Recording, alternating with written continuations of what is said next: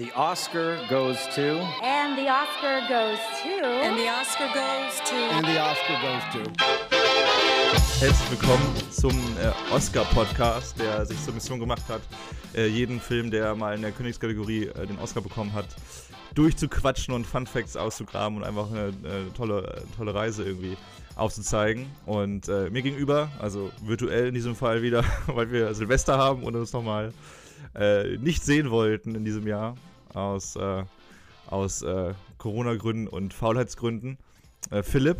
Tachchen.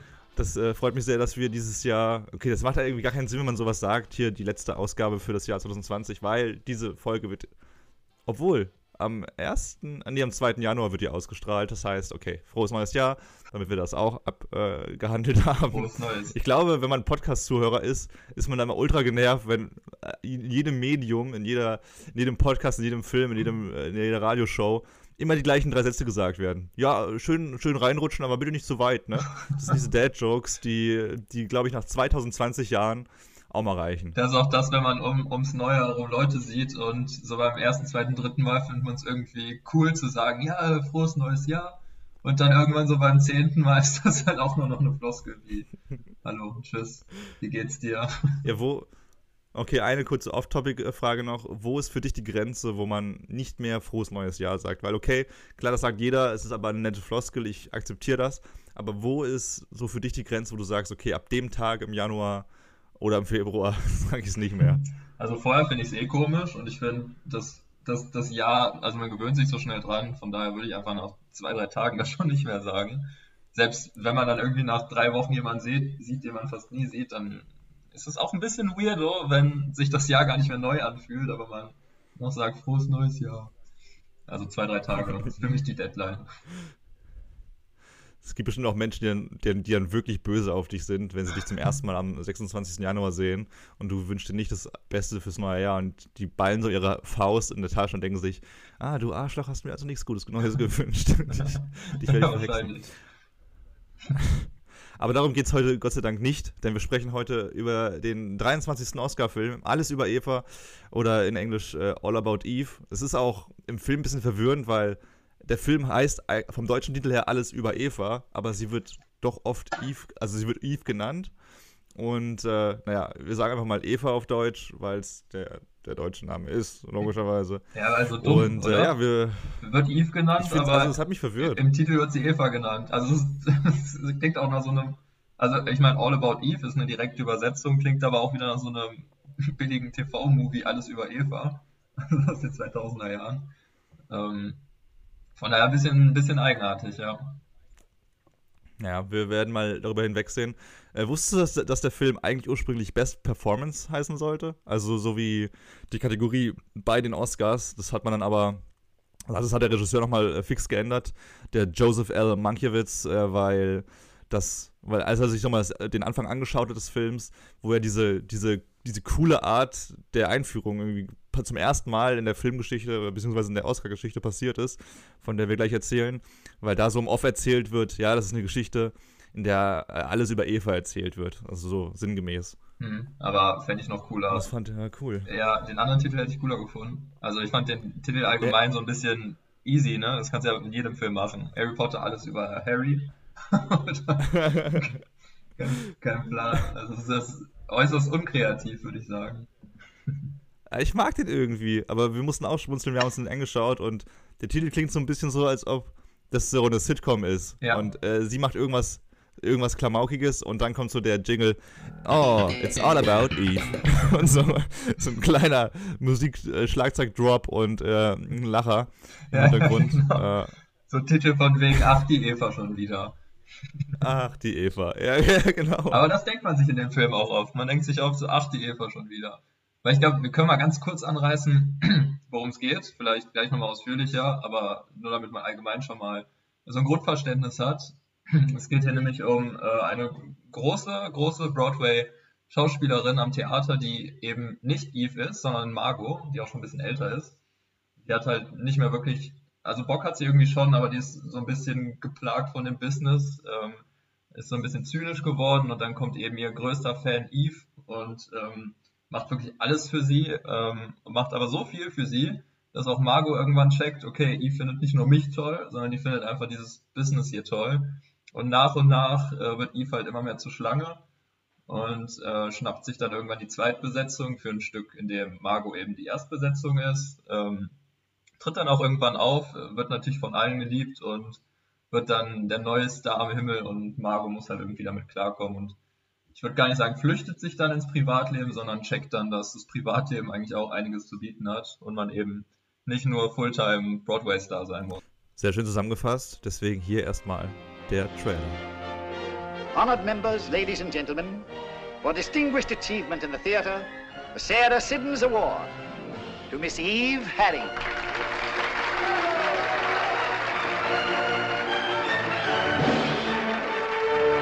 I'm going to take you to Margot. Oh, no. Oh, yes, she's got to meet you. She's quite a girl, this what's her name? Eve. I'd forgotten they grew that way. I take it she read well. It wasn't a reading, it was a performance. Brilliant, vivid, something made of music and fire. How nice. After all you've said, don't you know that part was written for Margot? It might have been 15 years ago. It's my part now. You're quite a girl. You think? Fasten your seatbelts. It's going to be a bumpy night.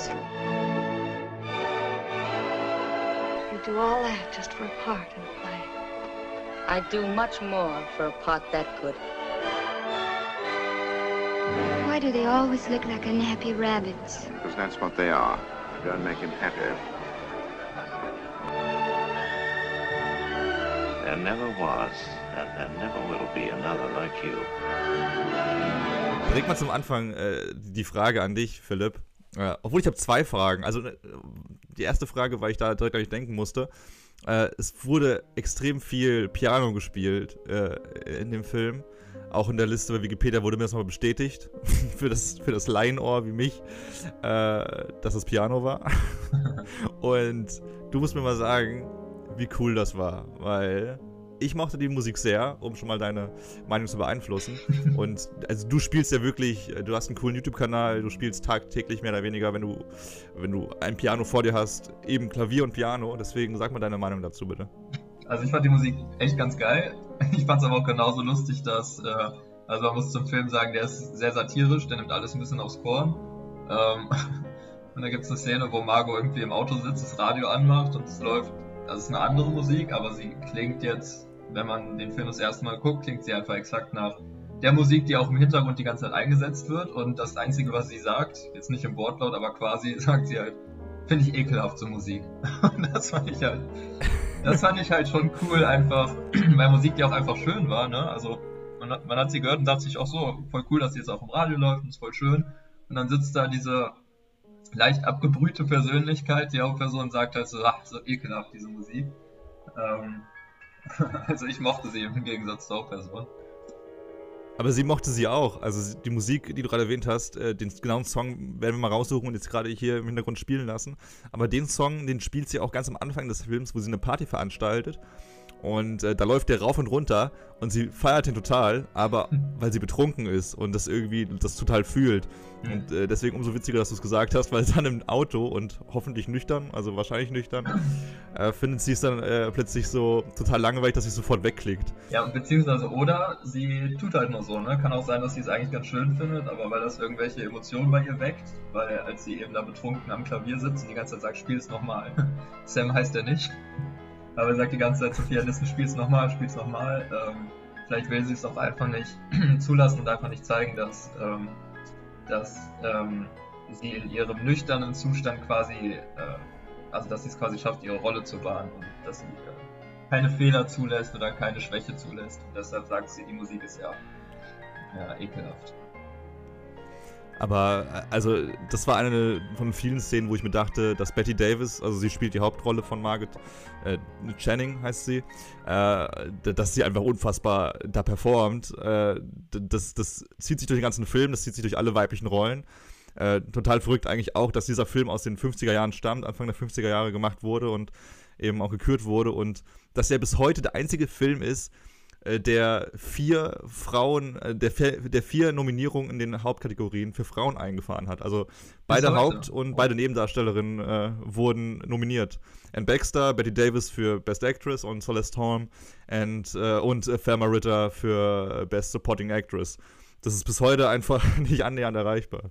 Ich finde auch, also man muss sogar, sogar sagen im Team, ähm, es gibt bei Wikipedia immer diese, äh, diese äh, kleine Tabelle, wo dann halt Regisseur steht, Filmmusik, dann Schnitt, äh, Autor, ich weiß jetzt nicht was noch alles.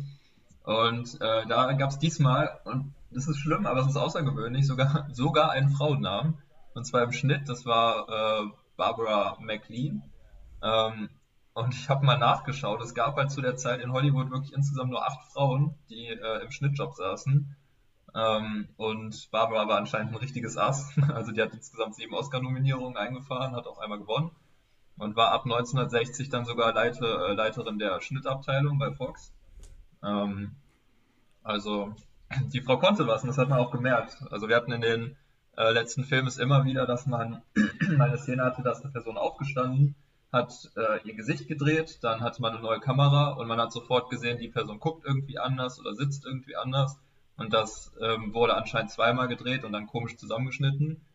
Äh, aber hier wurde überall so sauber geschnitten, dass man hatte das halt wie im modernen Film. Man hat nicht einmal irgendwie gesehen, da wurde eine Szene an zwei Zeitpunkten gedreht, sondern es war alles sauber und man konnte sich halt gut in die Geschichte rein vertiefen und wurde nicht durch diese Technik da irgendwie mal rausgerissen.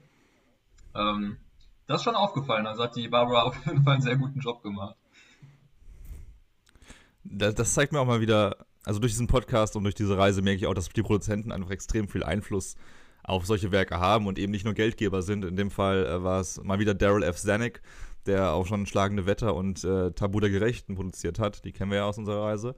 Äh, erstmal witzig, dass Zanuck so einen Cameo-Auftritt im Film hat, in dem eben erwähnt wird, ganz am Anfang, wo die darüber sprechen. Also das sind ja alles Theaterschauspieler und sie sprechen darüber, okay, Hollywood gibt es auch noch, aber das ist so der Ort, an dem man eigentlich nicht gehen möchte direkt. Und dann wird gesagt, wenn jemand nach Hollywood zu Zanuck geht, äh, also der auch diesen Film produziert hat, äh, dass er dann schief angesehen und als Verräter an der Sache gilt.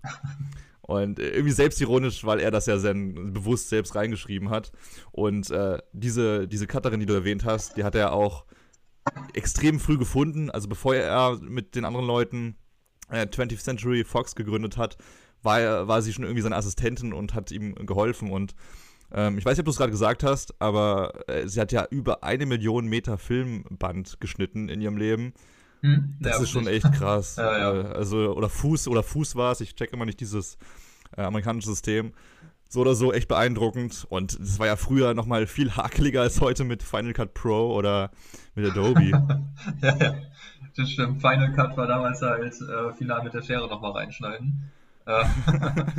Naja, aber ich muss sagen, also es ist klar, also die Namen, das sind jetzt alles Riesenproduktionen, ähm, vor allen Dingen und natürlich auch für damalige Verhältnisse und ähm, jeden Namen, den man da anklickt, zu jedem Namen kann man viel erzählen.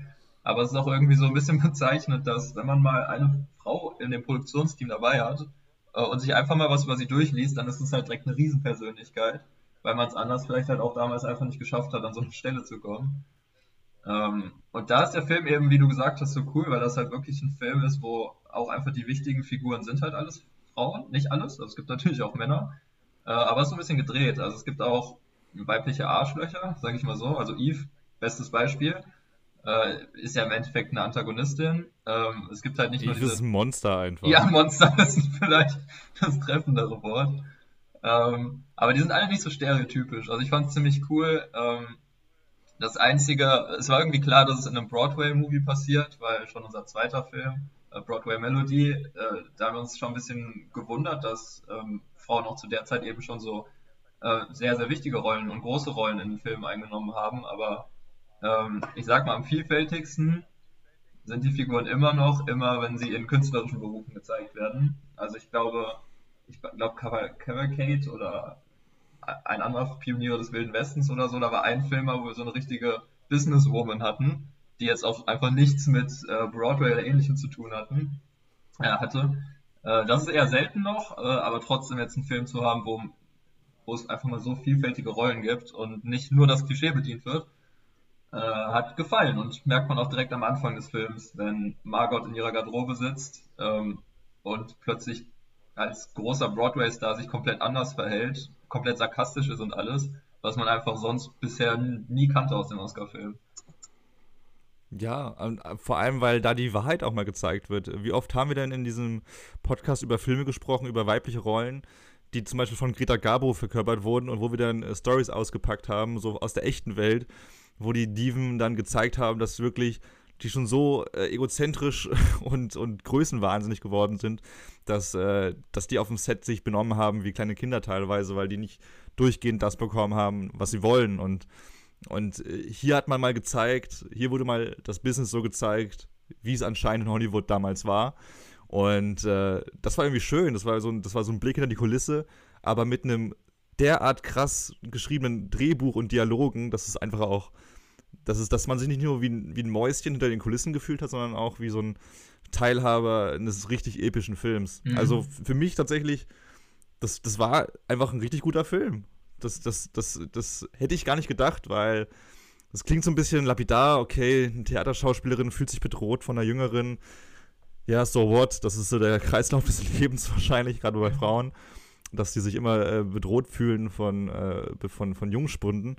Aber äh, es war einfach eine, eine großartige Erzählung über Eifersucht, über, über, äh, über, über äh, Angst, äh, Machtverlustangst und äh, äh, ganz viele verstrickte Verstrickungen zwischen den Persönlichkeiten.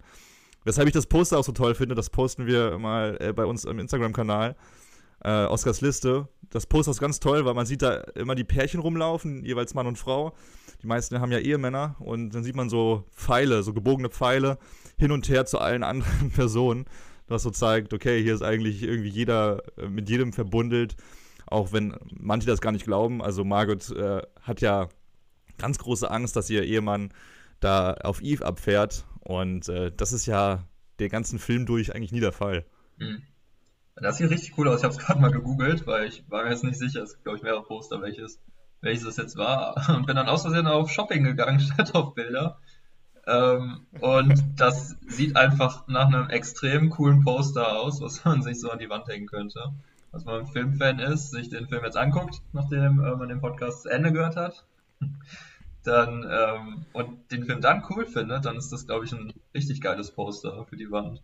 Also sieht wirklich cool aus, ja. Sobald wir unser erstes Oscars-Liste-Büro haben, sollten wir auf jeden Fall auch die Tapeten äh, nur mit, mit, mit Filmpostern ja, äh, genau. äh, plakatieren. Von jedem Film eins, ja. Äh, der Film hat insgesamt 14 Oscar-Nominierungen abgegriffen. Das hat äh, in der gesamten Geschichte nur, hat, äh, wurde nur zweimal geschafft von anderen Filmen. Weißt du von welchen? Ja. Soll ich sagen? Ja, okay, das steht wahrscheinlich, das steht auf Wikipedia ganz oben, aber ist schon irgendwie cool, hätte ich nämlich nicht gedacht, weil ich noch nie von diesem Film vorher gehört habe. Ja, also man kann vielleicht die anderen mal sagen. Ja, Titanic, La La Land, das sind Filme, die jedem bekannt sind. Und es ist auch lustig, dass es jetzt so, äh, La La Land ist ja aktuell, Titanic ist quasi ein Film, der noch sehr aktuell wirkt, aber jetzt auch schon ein bisschen was her ist. Äh, und dann All About Eve, was halt so ein Urzeitfilm ist, um es jetzt mal ein bisschen böse zu sagen. Ähm, interessant, also der nächste Film, der 14 Nominierungen bekommt, wird dann wahrscheinlich irgendwie in 20 Jahren kommen, frühestens. sage ich jetzt. Nächstes Jahr ist es wahrscheinlich soweit. Ähm. Ja, es muss ja so ein monumentales Werk sein. Also es ist ja auch, äh, also ich, viele Nominierungen und Preise dann auch zurecht. Also der Film hat äh, dann insgesamt sechs Oscars gewonnen. Aber äh, also wenn man mal drüber nachdenkt, hätte ein Herr der Ringe ja jetzt auch schon 20 Nominierungen ver, ver, verdient in den ganzen Special Effects, Kategorien und Kostümen und so. Mhm. Das war wahrscheinlich auch der Fall. Das klären wir dann in 70 Folgen. Aber äh, also man hat dann wahrscheinlich auch, das ist ja einer der ersten Filme, der, der sich derart so auf Hollywood eingelassen hat und äh, das gezeigt hat, wie das, beziehungsweise auch das Theater da sein und das, das, ist ja immer so schön selbstbeweihräucherungsmäßig, wenn man da dann mal äh, sowas zu Gesicht bekommt und da ordentlich äh, Preise verleihen kann. Hm. Ich fand, hast du, also war das, äh, war dein Lieblingszitat das mit dem Anschnallen oder hast du da noch irgendwas ähm, im Sinn, was du noch besser fandest?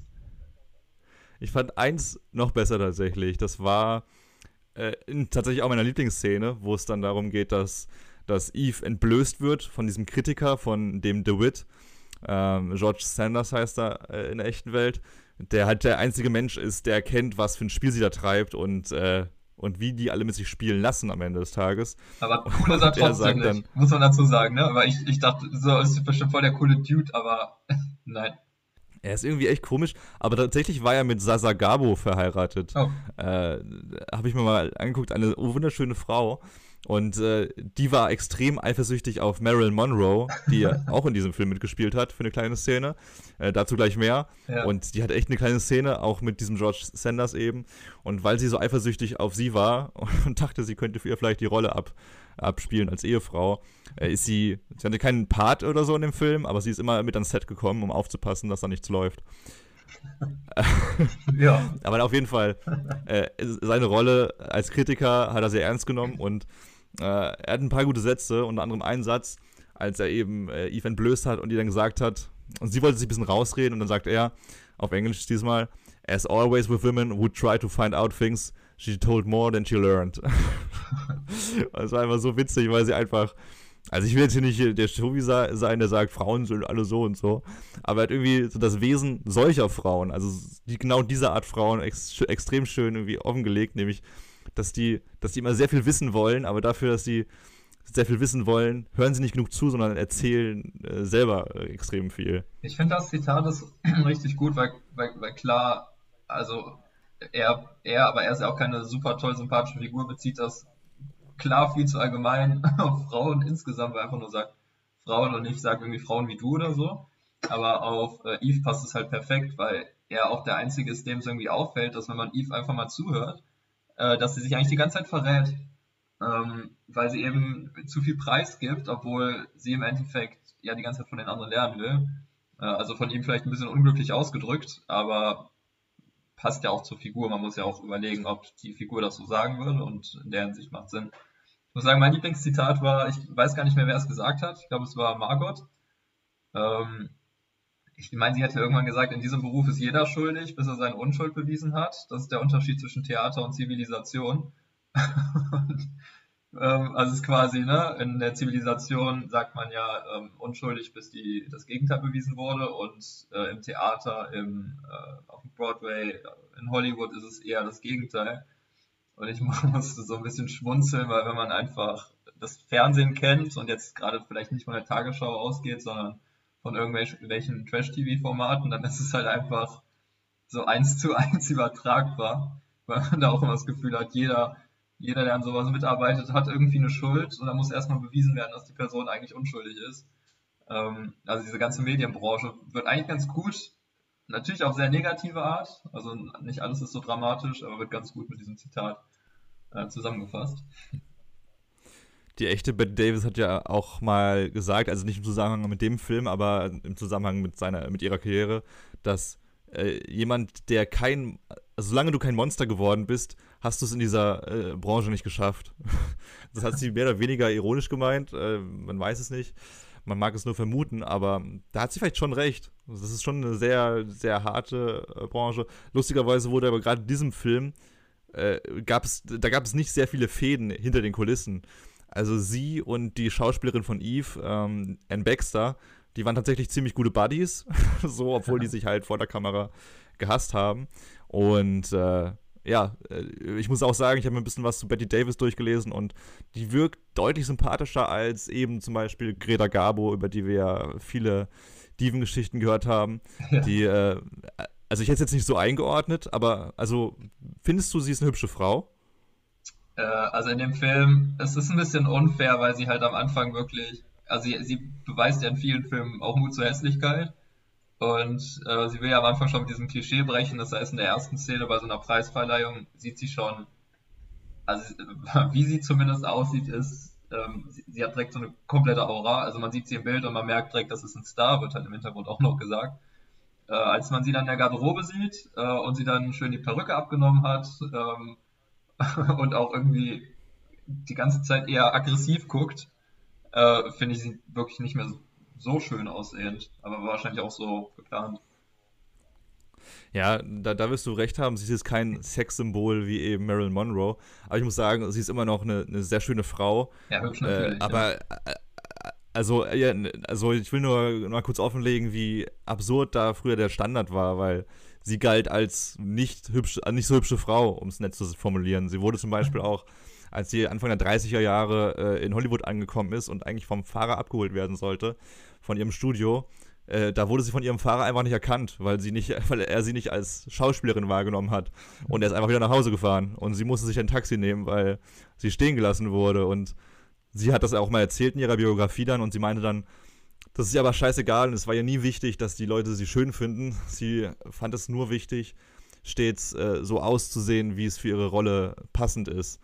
Und äh, also diese Story und dass sie im Zweiten Weltkrieg für die Soldaten geschauspielert hat, als Theaterschauspielerin auf der Bühne für, für, eine, für eine Organisation und äh, ganz viele kleine Geschichten, wo sie auch ähm, Co-Stars, weiblichen Co-Stars geholfen hat, äh, besser in die Rolle reinzukommen, obwohl das total untypisch äh, ist für weibliche Hauptdarstellerinnen, für weibliche Diven.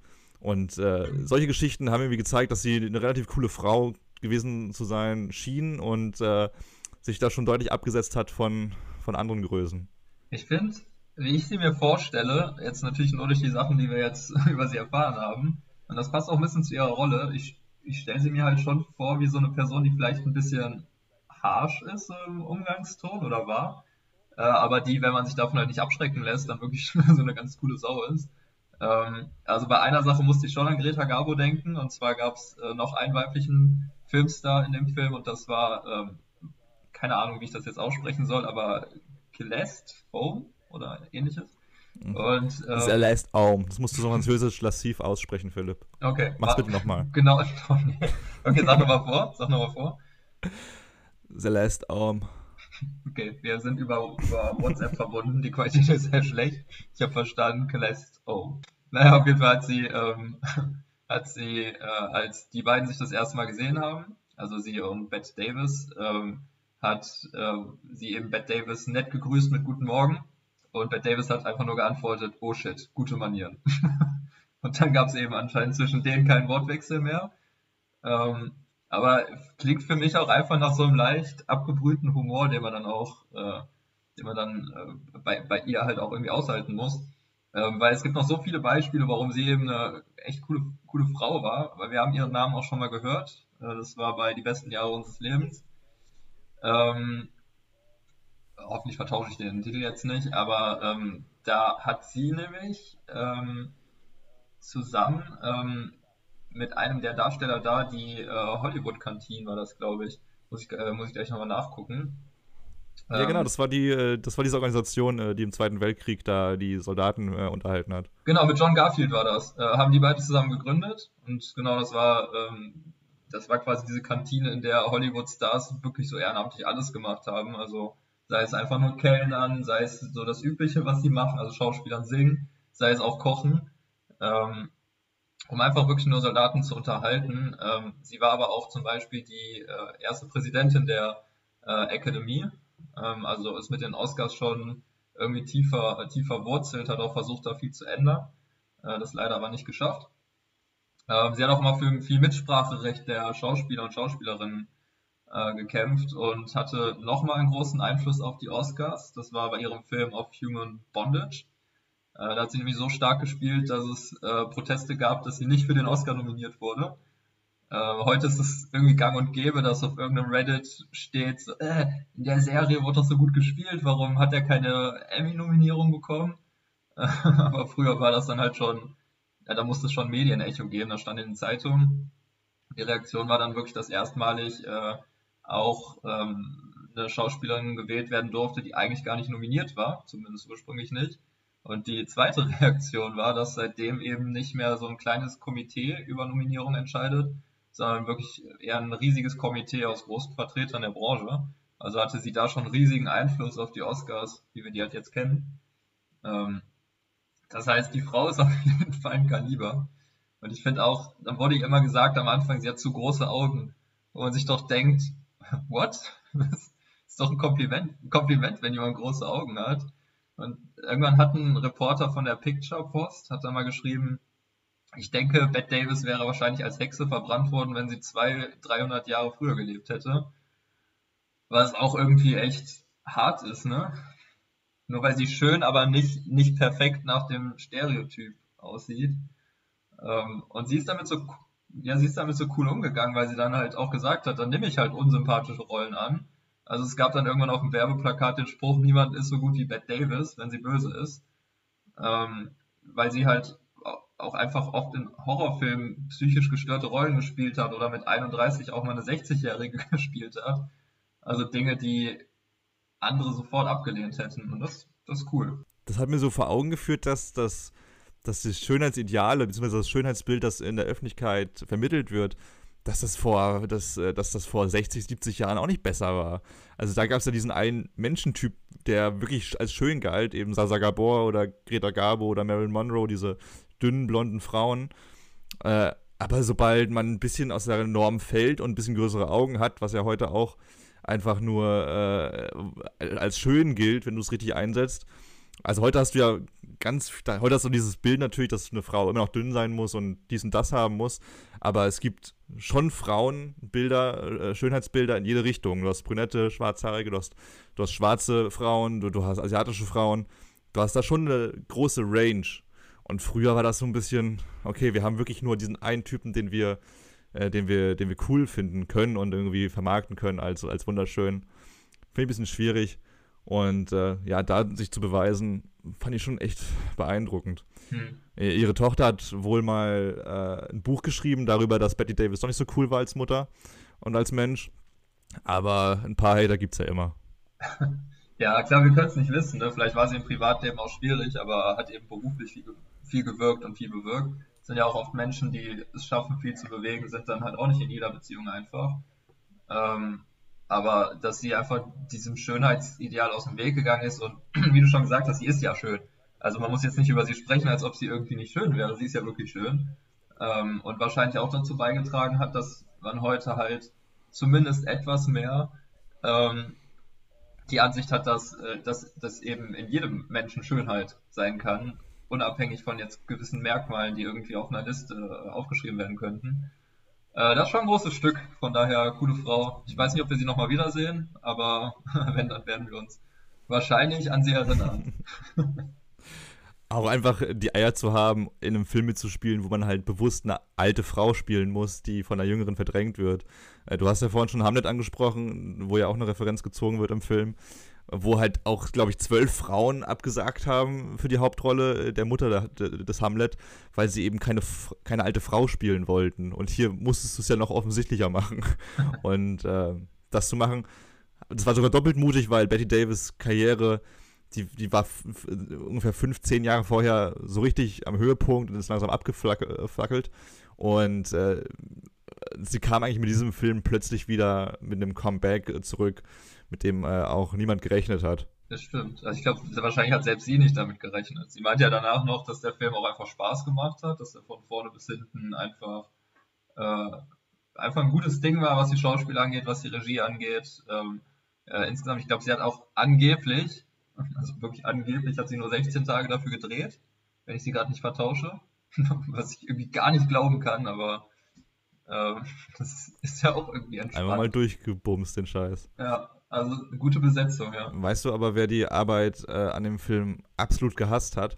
Äh, nee, aber lass mich mal, lass mich mal raten. Ähm, okay. Ich glaube, du kommst nicht drauf. Ich glaube, die, deren Namen ich nicht so gerne ausspreche. Wenn du Erich Kästner meinst, dann hast du vollkommen recht. ja, genau. äh, Erich Kästner, also ich war ganz verwundert, weil am, am, Ende stand dann irgendwo ganz schnell im Abspann noch Erich Kästner und ich habe den Film noch dreimal zurückspulen müssen, weil ich immer wieder diesen Punkt verpasst habe, weil ich so ungeduldig war, das mir normal, in normaler Geschwindigkeit anzuschauen. Und da steht halt Erich Kästner, dass äh, er die Synchro übernommen hat. Er hat die, das, äh, das Drehbuch für die Synchro äh, übersetzt und geschrieben. Und äh, er meinte mal, also es ist seine einzige Synchronarbeit ge geblieben, da er sich einer solchen Qual nicht noch einmal aussetzen wollte. das hat anscheinend echt gar keinen Spaß gemacht. Ist, der hat übrigens, äh, für die, die es jetzt nicht im Kopf haben, der hat das fliegende Klassenzimmer, das doppelte Lottchen, also auch diese Kinderbuchklassiker, die man nie unbedingt gelesen hat, aber von denen man immer gehört hat, äh, hat er geschrieben. Und äh, ich kann mir das vorstellen, ich meine, man, äh, klar ist Übersetzen ist ja immer noch ein extrem kreativer Job, ne? weil man verändert ja die ganze Zeit durch Wortwahl und alles. Äh, und trotzdem ist es natürlich vielleicht auch auf irgendeine Art anspruchsvoller, weil du halt auch dem Original gerecht werden musst. Ansonsten gibt es viel Kritik. Ähm, du musst aber auch gut übersetzen und nicht eins zu eins und dann ist es vielleicht angenehmer, halt so, eine, so ein Kinderbuch-Epos zu schreiben ähm, und seine Gedanken einfach aufschreiben zu können, wie man das will, in seinem eigenen Stil, als wenn man sich da irgendwie in zehn Richtungen anpassen muss. Ähm, ist, glaube ich, gar kein so einfacher Job und den vergisst man auch immer komplett. Man regt sich dann über die Synchro auf und vergisst, dass da wirklich Leute in mittlerweile unglaublicher Geschwindigkeit abarbeiten. Ja, und auch bei Comedy-Formaten Scherze übersetzen, Scherze ändern, das ist ja, also es ist eine künstlerische Aufgabe. Klar, es ist nicht mehr das Original, also es äh, ist noch etwas Künstlerisches dazugekommen, ähm, wodurch auch wieder ähm, künstlerische Aspekte des Originals irgendwie ver verwischt werden, aber ähm, ich finde, man muss da auch mal einfach ein bisschen respektieren, was das für eine Arbeit ist und nicht immer nur Synchros schlecht machen. Boah, ich will auch nicht wissen, wie oft die da einfach mit äh, beiden Händen über dem Kopf zusammengeschlagen äh, über was grübeln müssen, weil es sich einfach nicht übersetzen lässt auf normale Art. Es gibt da einfach so viele Wortspiele oder auch einfach Witze, wie du schon gesagt hast, die ja nur in einer Sprache äh, funktionieren. Hm. Und äh, äh, wir, wir, haben, wir schauen gerade Game of Thrones nochmal neu und deswegen kurz Spoiler für die nächsten 30 Sekunden. Achso, du hast es auch noch nicht gesehen. Willst du es? dann sage ich es dir jetzt nicht, wenn du es noch schauen möchtest. Oder du hörst ganz kurz weg. Du musst jetzt 30 Sekunden überbrücken. Ich tue die Kopfhörer raus, weil ich höre dich über Kopfhörer und dann äh, bin ich in 30 Sekunden wieder da. Ab jetzt. Perfekt. Okay, für alle, die äh, Game of Thrones schon gesehen haben, wird es kein äh, Zufall sein, äh, keine, keine Erneuerung. Ich muss mich beeilen, weil 30 Sekunden sind schnell um. Es gibt diese Szene, wo, wo Hodor die Tür zuhalten muss vor den Zombies, die angerannt kommen. Und er sagt dann ja, äh, also, also Bran sagt, hold the door, hold the door. Und er wiederholt das selber, weil er in diesem Fiebertraum ist. Und aus hold the door wird irgendwann Hodor sein Name. Und das haben sie im Deutschen dann so übersetzt mit halt die Tür, halt die Tür, Hodor, Hodor, hold the door. Ich glaube, Philipp ist wieder dabei.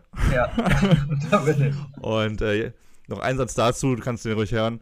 Und das fand ich war krass, weil man da gezeigt hat, dass äh, eine englische Übersetzung, eine, eine deutsche Übersetzung mit englischem Original zusammenspielen muss, sogar in manchen Situationen. So, jetzt habe ich dich heiß gemacht. Die Szene, die Szene gibt es in der äh, sechsten Staffel. Philipp, sag bitte Bescheid, wenn du die bis nächste Woche gesehen hast. Okay, ja, ja, klar. Das wird auf jeden Fall passieren. Okay, dann will ich noch kurz einen abschließenden Satz zu, äh, zu Marilyn Monroe sagen weil ich mich da voll gefreut habe. Das war so die erste Frau, die ich auch irgendwie kannte, also die erste Schauspielerin, äh, die erste, also den, die erste Schauspielerin slash der erste Schauspieler, den ich auch wirklich kannte. Und äh, das war jetzt kein großer Einsatz von ihr, das war so der Anfang ihrer Karriere von allem. Und sie hat nur eine kleine Nebenrolle gespielt, aber es war vor allem im Nachhinein so eine schön ironische Stelle, weil sie gerade aus einem, also im Film aus einem Vorsprechen kommt als junge Schauspielerin und nicht so gut performt hat. und sie am Ende dann eben, äh, sie hat versagt und wurde dann eben aufgefordert, ihr Glück beim Fernsehen zu versuchen. Und das ist irgendwie so witzig, weil wenn man natürlich den Rest der Geschichte kennt, äh, so, man muss sie jetzt nicht äh, im Detail kennen, die Frau, aber sie wurde sehr berühmt und sehr erfolgreich mit allem. Die Szene, wo sie ihren Rück, ihr Röckchen nach unten hält, ist legendär. Und äh, also hat da bewiesen, dass jetzt der Film nicht unbedingt ihrer Realität entsprach. Ich finde es aber auch so cool, wie die also irgendwie macht der Film sich ja über Hollywood jetzt nicht lustig, aber sagt quasi, okay, Hollywood ist immer so das da drüben und ähm, eigentlich ist die Welt Theater und was willst du mit Hollywood? Gleichzeitig wird das Theater komplett auseinandergenommen, wie es funktioniert. Ähm, und dann kommt aber auch noch das Fernsehen dran, weil so gesagt wird, okay, wenn du wirklich für nichts gut bist, dann mach halt Fernsehen. Da musst du eh nur Sachen auswendig lernen und sprechen, ohne irgendwie Emotionen oder ähnliches. Und das ist schon so nochmal so ein Seitenhieb ausgepackt. Ähm, ja, aber was ich eben sagen wollte, ist, dass äh, ich hier Anfang und Ende waren sehr cool, weil da haben wir quasi eine Preisverleihung. Und ähm, ich finde, da kommt fast so ein Deadpool-Humor am Anfang durch, zumindest für die Konvention, die es damals gab. Natürlich nicht so krass, wie es heute wäre. Aber ich glaube, einer der ersten Sätze ist irgendwie, es wird halt ein ein älterer Herr gezeigt, der gerade irgendwie in der Preisverleihung irgendwas erzählt. Man hört ihn aber nicht, sondern man hört halt eine andere Stimme, die sagt, das hier ist ein Schauspieler. Schauspieler hören sie bekanntlich gerne reden. Was er da gerade redet, ist auch eher unspannend. Also ich weiß nicht, ob er genau das sagt, aber halt sowas. Und da wird halt direkt erstmal eine Preisverleihung aufs Korn genommen, wo ich irgendwie finde, dass die Oscars auch Humor beweisen, dass die dann sagen, okay, der Film macht sich über alles lustig und wir sind auch eine Preisverleihung, aber geben dir mal den größten Preis, den es irgendwie weltweit für Filme gibt. Ähm, und gleichzeitig ist es cool, weil ähm, dieser, dieser Erzähler ist halt nur einer von vielen. Das heißt, die Geschichte wird quasi aus Retro-Perspektive von den wichtigsten Personen erzählt. Und quasi, man hat immer das Gefühl, sie sitzen gerade alle auf dieser Preisverleihung und ähm, reden dann zum Zuschauer. Also man hat so einen richtigen House of Cards Vibe. man sagt ja immer, dass House of Cards so das Durchbrechen der vierten Wand, nennt man das, erfunden oder revolutioniert hat. Also dass quasi der Bildschirm durchbrochen wird und die äh, äh, Figuren mit den ZuschauerInnen sprechen. Ähm, und hätte, ich muss sagen, hätten die äh, Darsteller und Darstellerinnen jetzt auch noch in die Kamera geguckt, wie es halt bei House of Cards der Fall ist, dann hätte ich echt gesagt, da hat House of Cards gar nichts revolutioniert. Ähm, aber es hat auch am Anfang so ein bisschen so ein Flair wie bei so einer Talkshow, weil man quasi alle einmal am Tisch sitzen sieht, alle werden einmal groß in der Kamera gezeigt und dann gibt, ich glaube, das ist am Anfang der Wit, also der äh, auch etwas eigenartige Zeitungsreporter, der Eve später durchschaut, ähm, den hört man im Off und der gibt dann quasi jeweils so einen Fun-Fact zu jeder Person und sagt, wie sie heißt. Ähm, also das ist ein bisschen billiger Art, die Figuren vorzustellen, aber auch irgendwie cool und passend. Äh, am Ende wird das wieder aufgenommen, da sind wir wieder bei der Preisverleihung. Und ähm, das war wirklich damals was Neues oder was Großes Neues, diese Klammer.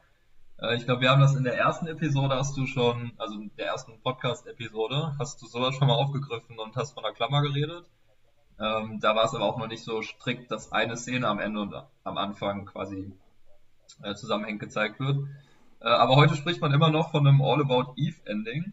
Das heißt, das ist wirklich in der Filmwissenschaft ein Begriff äh, für das, was eben ähm, All About Eve gemacht hat früher und was man heute auch noch kennt. Man hat eine Szene am Anfang, der Film springt in der Zeit zurück und man hat die Szene wieder am Ende. Ich habe jetzt gerade spontan Gun Girl im Kopf. Ich glaube, da hat man die Frau einmal, wie sie ihren Mann umarmt und dann so in die Kamera guckt. Ähm, könnte man auch als All About Eve Ending bezeichnen. Das ist einfach so verdammt wichtiges Stilmittel, das also es ist ja ein grandioses Drehbuch, ähm, das, hat, das, hat, er einfach gut geschrieben, der, der Joseph. Und äh, mit, dem, mit dem Stilmittel hast du halt innerhalb der ersten Sekunden direkt äh, die Aufmerksamkeit von, von deinen Leuten da gerade von uns, also äh, ich weiß nicht, wie du rangegangen bist oder immer noch rangehst an diese Schwarz-Weiß-Filme. Also vom, vom, vom optischen verändern sie sich ja jetzt noch nicht ganz seit 1929. Klar, das Bild wird ein bisschen smoother und Kamera und Schnitt, das wird schon alles besser, aber so die Bildsprache an sich ist ja jetzt immer noch nicht auf einem Level von, äh, von einem Game of Thrones, so wo du eben Möglichkeiten hattest, die es einfach damals nicht gab. Und äh, durch dieses, durch dieses Stilmittel, alleine, dass da schon am Anfang innerhalb der ersten 30 Sekunden einmal die Kamera stehen bleibt und man denkt, oder man denkt ganz am Anfang, ich dachte am Anfang, ich habe die, hab die falsche Sprachauswahl ausgewählt, weil ich dachte, okay, warte, der, der, beschreibt das alles so, als ob das hier irgendwie dieses, so. äh, so, so, ein, äh, so, so, so ein äh, Subtitle für Leute ist, die halt blind sind und die das alles ja. erklärt bekommen müssen. Und dann habe ich verstanden, ah nee, warte, das ist ein Erzähler, der einfach so reingeschnitten wird und plötzlich bleibt das, Bl das Bild stehen und es wird halt ein Moment eingefroren und auf etwas hingewiesen. Und das ist halt so ungewöhnlich gewesen, weil das hat sich noch kein Film getraut, beziehungsweise noch kein Filmemacher davor bei den Oscar-Filmen kam auf die Idee. Und das haben sie so geil durchgezogen. Und äh, eben auch das, es ist eher diese Klammer, wie du es gesagt hast, dieses All About Eve-Ending, dass man eigentlich schon weiß, wie es endet, aber man will halt extrem wissen, wieso es so passiert ist und die ganze Geschichte dazwischen äh, verändert der auch die Sichtweise. Du, du lernst Eve als erfolgreiche Schauspielerin kennen und dann findest du raus, warum sie das ist, warum sie das geschafft hat, weil sie einfach hinterhältig ist und äh, irgendwie auch kein Mensch, sondern eher so eine Cyborg-Maschine, die geschickt wurde, um Schauspielerin zu werden und Leichen äh, hinterlassen möchte auf dem Weg dahin und äh, das auch schafft. Und äh, aber umso cooler, dass sie, dass sie am Ende dann plötzlich, als sie nach Hause kommt in ihre äh, in ihr Hotelzimmer, dass da der nächste Cyborg sitzt und, so. und, äh, und sie ersetzen möchte. Ja, das ist, das ist richtig cool. Also ich muss auch sagen, die, das ist auch lustig, weil man erkennt vieles an dieser äh, Dame, ich weiß gar nicht, wie sie heißt, die da ganz am Ende in ihrem Hotelzimmer sitzt und ihr größter Fan plötzlich ist. Man erkennt total viel äh, in ihrem Schauspiel wieder, wie halt auch Anna Baxter, also die Schauspielerin von Eve, äh, wie sie gerade Eve verkörpert hat, weil die hat das so gut gemacht. Also die hat quasi die ganze Zeit so tot gelächelt aber so richtig tot. äh, und immer, sah immer hochkonzentriert aus, hat alles beobachtet und hat dann auch die Leute immer so angeglotzt und wenn die Leute auch zurückgeguckt haben, hat sie halt immer so richtig kontrolliert einmal irgendwie weggeguckt. Äh, und da gibt es eine Szene mit äh, äh, Anna, äh, nicht mit Anna, mit Eve, wo sie ähm, einmal ein Kleid von Margot trägt, äh, sich dann im Spiegel sieht und irgendwie ihre Augen ganz anfangen zu leuchten und sie ihre Fassung verliert. Ähm, und genau mit der Szene endet das Ganze dann, glaube ich, nur dass es eben nicht mehr Eve ist, sondern es ist dann halt äh, diese Dame, die bei ihr im Hotelzimmer sitzt und ihr erzählt hat, dass sie irgendwie Vorsitzende des Fanclubs von Eve ist. Man weiß einfach ganz genau, was passieren wird. Ich habe mich dann noch ein bisschen gefragt, ob Margot vielleicht auch so bekannt geworden ist. Äh, habe ich aber das nicht. Wär, das, das wäre passend, ne? Ja, eigentlich schon, habe ich aber nicht das Gefühl, weil Eve kommt ja am Ende auch mit diesem Pressevertreter wieder Willens zusammen mit DeWitt, ähm, weil der sie eben irgendwie so erpresst, dass er sagt, er ist auch ein schlechter Mensch, er kann sie auch erpressen, er weiß, wie sie tickt, das heißt, sie muss mit ihm zusammenkommen. Und Margot hat ja eigentlich einen richtig coolen Typen mit Bill bekommen. Ähm, also eine ganz andere Story so. Und da hat man mir das Gefühl, dass bei ihr jetzt nicht unbedingt so gelaufen ist.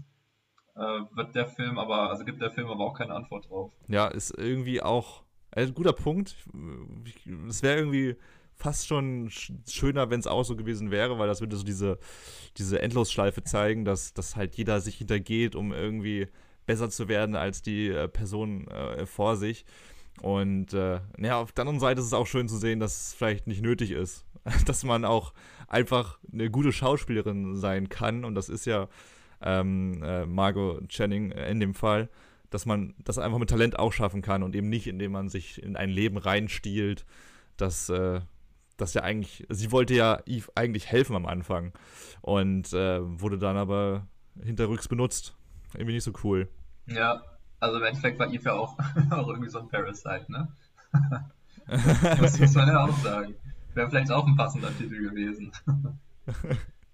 Lustigerweise hat sich äh, 33 Jahre später, also nachdem der Film veröffentlicht wurde, in den 80ern dann das Leben äh, hat es, das Leben hat die Fiktion eingeholt, weil Betty Davis hat in der Zeit für die Serie Hotel gedreht und wurde irgendwann krank und konnte nicht mal weiterspielen und wurde ersetzt von Eve, also von Anne Baxter, die die Rolle gespielt hat. Aber die waren ja eh befreundet, von daher war das nicht so hinterrücks, aber irgendwie äh, trotzdem witzig. Hätte aber auch zu Margot gepasst, dass die, äh, nicht zu Margot, verwechselt jetzt auch, zu Bette Davis gepasst, dass die äh, dann quasi sie empfohlen hat, um da nochmal so ein, so ein Ding hinterher zu schleudern, 33 Jahre später. Das, das war dann auch ein All About Eve Ending. Genau, ja, richtig. Absolut. Wie fandest du es denn? Was wäre dann, was wäre dein Fazit zum Film? Würdest du empfehlen, würdest nicht, oder, also ich höre schon, würdest empfehlen, aber wem würdest du es vielleicht empfehlen? Äh, total. Äh, ich, es, es war einer, also ich merke gerade, dass die Geschichten immer besser werden. Ich weiß nicht, ob du jetzt schon Der Mann, der herrschen wollte, gesehen hast, den letzten Oscar-Film, den ich mit Nils äh, Buckelberg gesehen und besprochen habe. Nee. Äh, mach's unbedingt, mach's unbedingt. Da ist auch die, Weib, die beste weibliche Darstellerin mit Betty Davis, also die war für mich mit das Beste, was ich gesehen habe in, in dieser Oscar-Reise. Und jetzt ist Betty Davis auch auf dem ersten Platz. Und äh, einfach wegen diesem, wegen dieser krassen Konstruktion von menschlichen Verbundenheiten und von menschlichen Schwächen, weil eigentlich Betty Davis ist ein Mensch, der alles hat, beziehungsweise hier äh, Margot Channing und äh, trotzdem lässt sie sich so einlullen von der Angst, von einer anderen Frau ersetzt zu werden, der Liebe im Job, bei den Freunden, dass sie nicht einfach auf ihre, auf ihre Fähigkeiten setzt und, und weiß, dass sie toll ist, sondern dass sie wirklich wegen einer Person Angst hat, alles zu verlieren. Und am Ende kriegt sie den Bogen und merkt, okay, das ist irgendwo unbegründet und weißt du was, äh, Eve, hier, du kannst meine Rolle haben, weil am Ende wirst du vielleicht Star, aber nicht auf die Weise, wie man es sein sollte. Und du wirst, erst, du wirst erst recht nicht glücklich. Und äh, diese, diese Moral, äh, wie, wie, wie Menschen äh, sein können für Erfolg und dass es am Ende des Tages eigentlich nicht glücklich macht, dass man zwar, dass man zwar erreichen kann, was man, was man anstrebt, dass es aber nicht der richtige Weg ist, ist äh, fantastisch und einfach, was für ein dreckiges Geschäft auch die Schauspielerei ist und was für anstrengende Charaktere da rumlaufen und dass es vielleicht nicht die coolste Fantasie ist, Hollywood-Schauspieler zu werden, weil äh, da ein bisschen mehr dazu gehört, als äh, den Fame abzugreifen nach, nach einem Oscar-Gewinn.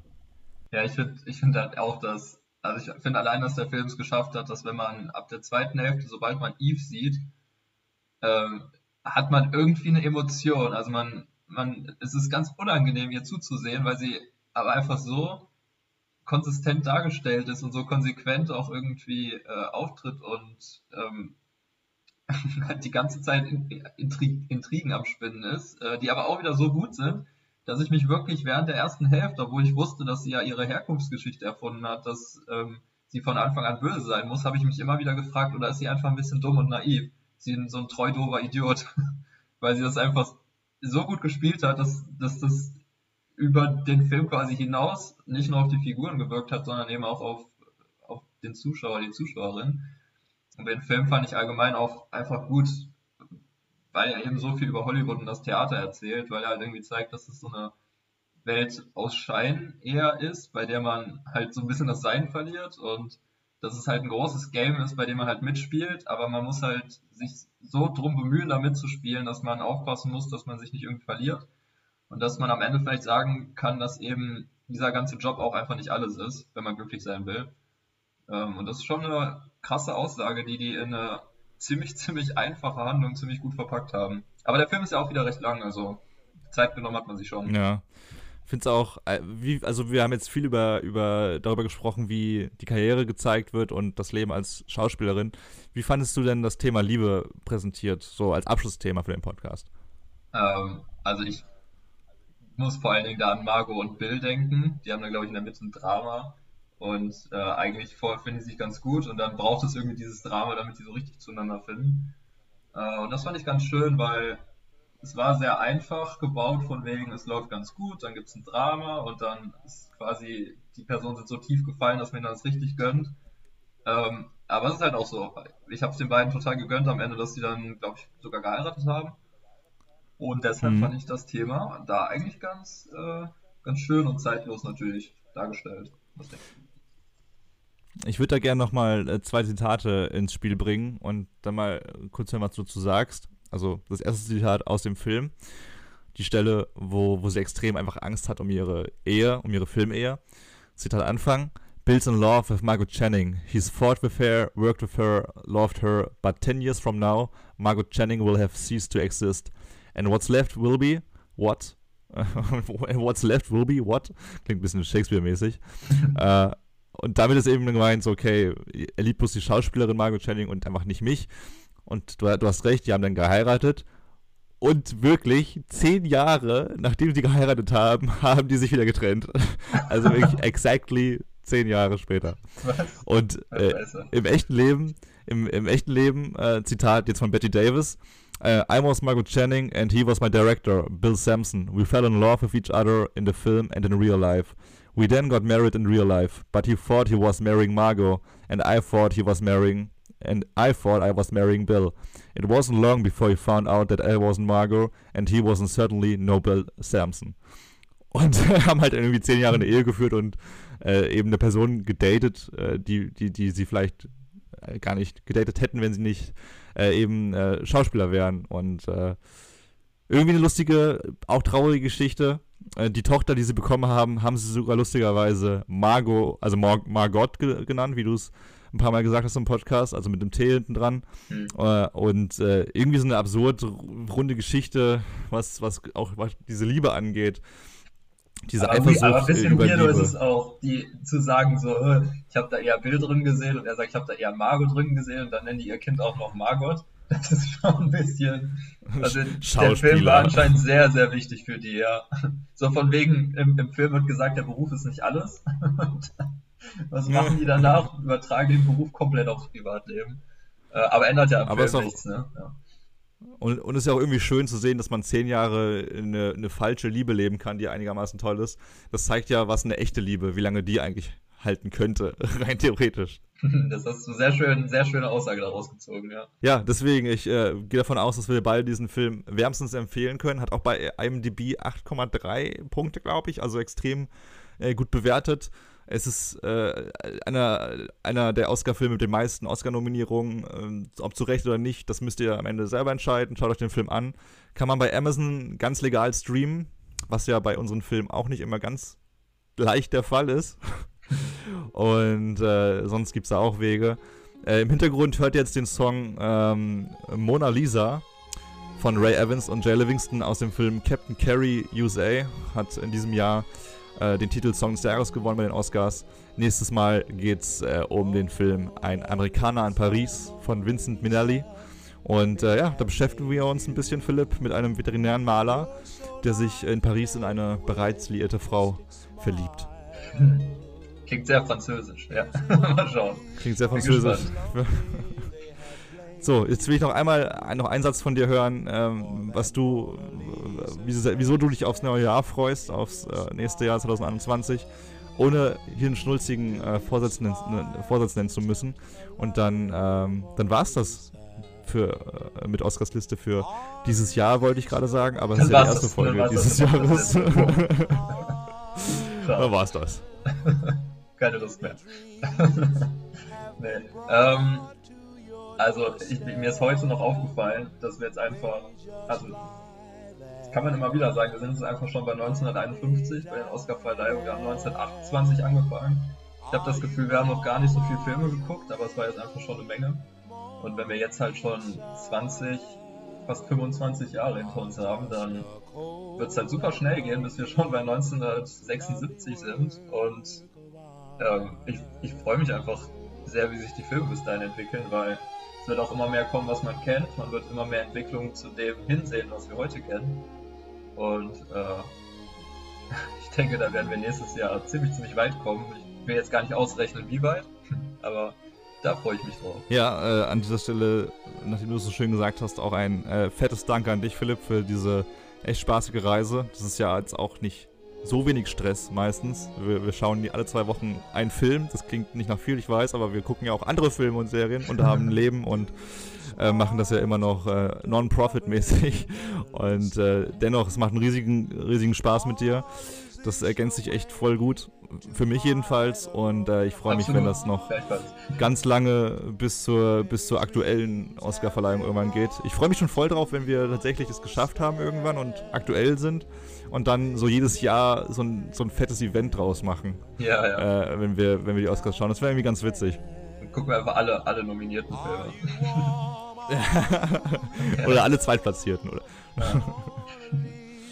cool, dann einen ganz tollen Start äh, ins neue Jahr euch, Philipp. Wir sehen uns ebenfalls bald wieder und bis dahin, in zwei Wochen. Tschüss. Tschüss.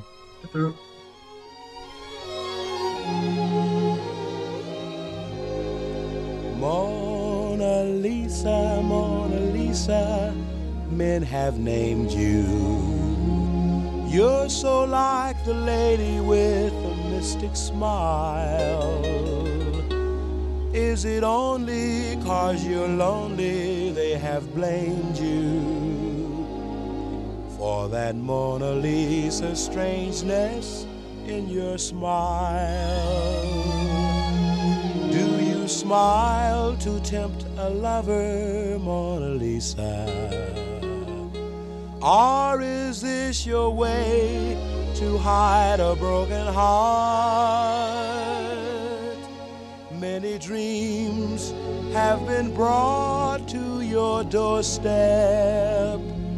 They just lie there and they die there. Are you warm? Are you real, Mona Lisa? Are just a cold and lonely, lovely work of art?